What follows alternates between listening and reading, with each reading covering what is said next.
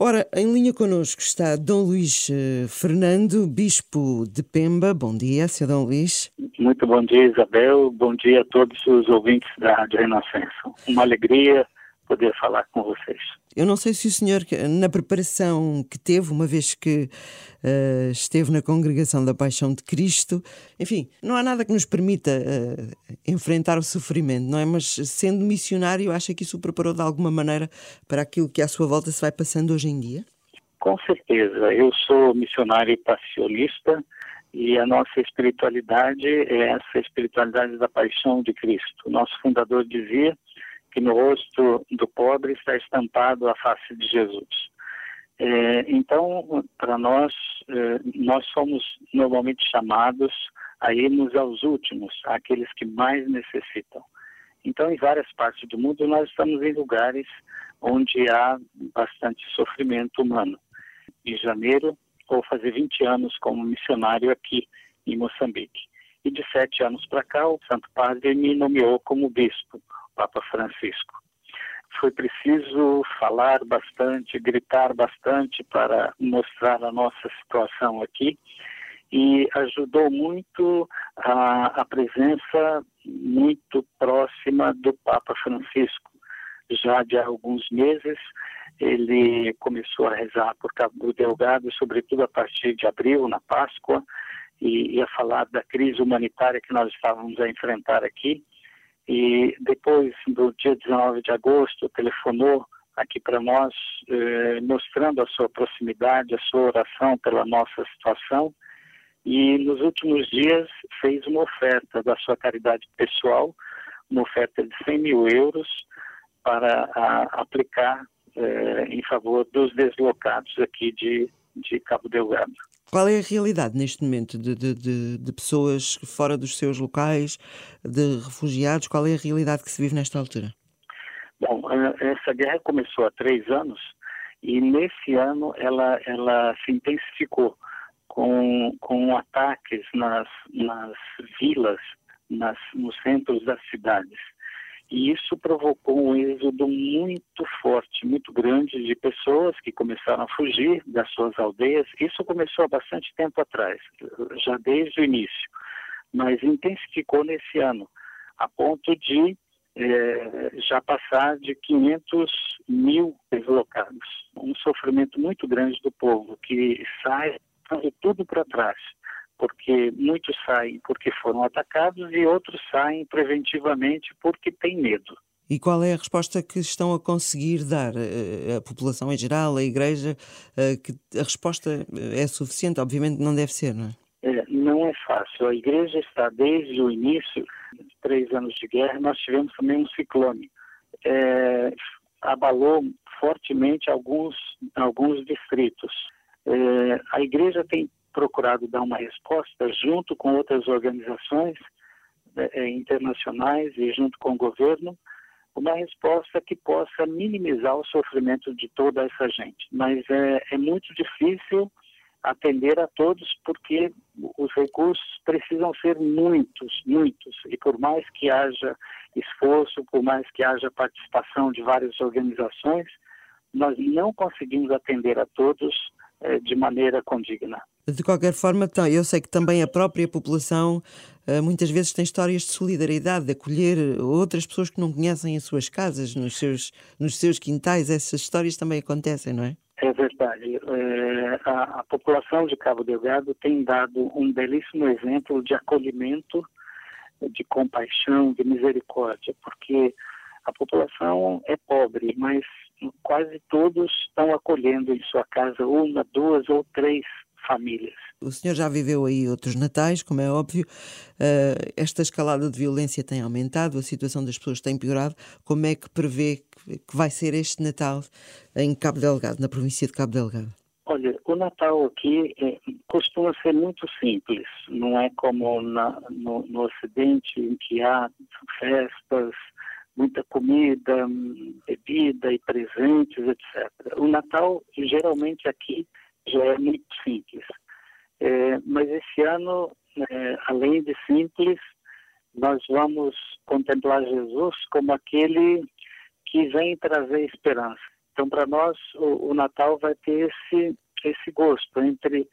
É, nós vamos contemplar muitos meninos e meninas, muitas crianças que para nós vão simbolizar Jesus, mas crianças que estão com fome, crianças que não têm brinquedos, crianças que ficaram sem estudar já, ou já estão há algum tempo, crianças, algumas que não sabem onde estão os seus pais ou que perderam seus pais na guerra.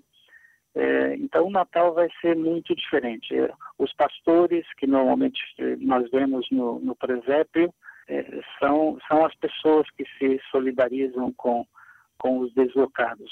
Os animais do presépio, é, nós temos dito aqui várias vezes, porque isso me chama muito a atenção. Quando o povo sai das aldeias, foge para o mato e anda, às vezes, quatro, cinco, seis dias no mato, dorme no mato, eh, come aquilo que encontra e muitos de nós perguntam, escuta, eh, nenhum animal atacou, nenhuma cobra, todos eles respondem assim, os animais sabem que nós estamos passando dificuldade. Os animais não nos atacam nessa situação. E isso chama muito atenção, porque de fato não temos reportado uma pessoa que tenha sido mordida por cobra ou sido atacada por algum animal. Pelo menos não ouvimos nenhum relato. Então eu penso que os animais também estão colaborando, cuidando de, de Jesus e, e, e afagando o seu presépio. Nikutilea, nikutaka ni usiku,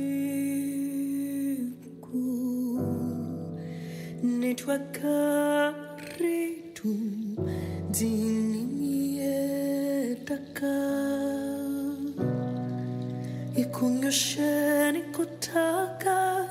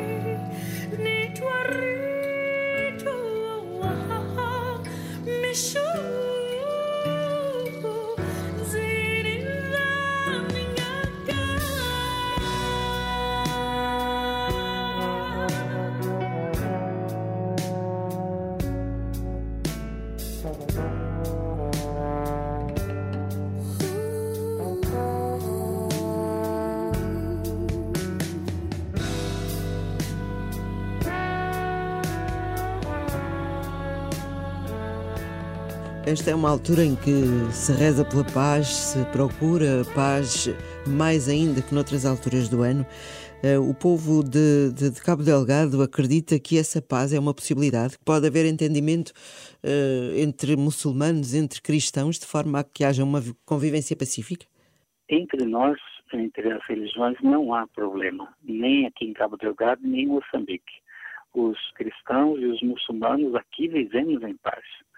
É, a, a, questão é que em toda a história sempre houve grupos fundamentalistas que usam o nome da religião para outros objetivos. Então, uma das motivações dessa guerra é, pode ser um certo fundamentalismo religioso, mas não é o principal. Não é uma perseguição a cristãos. É, essa guerra tem também contornos econômicos a quem esteja interessado nela. É, e há outros contornos que, que muitos historiadores e comentaristas têm falado. Uh, não é o problema principal, o problema religioso. Nós estamos a poucos dias do Natal. O que é que acha que se pode pedir, se deve pedir para as pessoas de, de Cabo Delgado? Que prenda é que gostaria de receber? Uhum. Olha, eu gostaria de fazer um apelo, como tenho feito já nesses três anos, para que todos sintam-se responsáveis por nós, pelo povo de Cabo Delgado. O Papa Francisco lançou sua recente carta encíclica chamada Fratelli Tutti, ou seja, todos irmãos. Então nós precisamos ser corresponsáveis uns para com os outros. Ele tem também chamado a atenção, nesses seus sete anos de pontificado, para vencermos a indiferença. Não podemos ser indiferentes quando há um irmão que sofre. Então, eu gostaria de fazer um apelo e um convite. Nesse ano, vamos celebrar o Natal de uma forma diferente. Todas as partes do mundo. Um Natal mais reservado, com poucas pessoas, tomando muitos cuidados. Quem sabe nós eh, podemos diminuir aqueles presentes que muitas vezes ganhamos e nem, nem usamos, e possamos cultivar ou trazer à tona a nossa solidariedade, a nossa humanidade com quem sofre. Então, ao invés de comprar muitos presentes, é, diminua ou compre um presente menor é, e ofereça é, em, em, gesto de solidariedade para é, atendermos os deslocados de Cabo Delgado. É, eu sei que nesse momento acontecem outras guerras em outras partes do mundo, não queremos ser egoístas, pedir só para nós. Se é possível encaminhar para outras pessoas que estão nessa situação, eu convido a fazermos esse gesto e com certeza isso vai agradar é, o menino Jesus. Quer dizer, os presentes que os, os magos oferecem a Jesus, nós podemos fazê-lo de uma maneira diferente, é, oferecendo a quem de fato nesse momento está a precisar sendo que Portugal tem uma ligação próxima a Moçambique, se calhar é, é, a sensibilidade estará mais aguçada para quem está mais próximos. Penso que deixamos aqui um, um bom desafio às pessoas que estão a ouvir esta emissão tão próximos do Natal. E a sua família mantém contacto com eles? Faz um telefonema para desejar um bom Natal? Lá do outro lado? Sim, mantém contato. Estamos eles estão a acompanhar a nossa situação aqui e eu os acompanho também com as minhas orações e mandando mensagens e estão, estão bem, graças a Deus. Eu tive, eh, a minha família lá no Brasil, vários casos de, de Covid na família, perdi dois familiares com essa, com essa situação, mas estão todos procurando cuidar-se bem, graças a Deus. Sr. Dom Luís, uh, vamos, pelo menos todos, uh, rezar para que, com a força da oração, possamos também para além das questões mais práticas que são essenciais, uh, pensar neste povo de Moçambique que depois que estes três anos de, de, guerra e de conflito de facto deixem de ser uma realidade.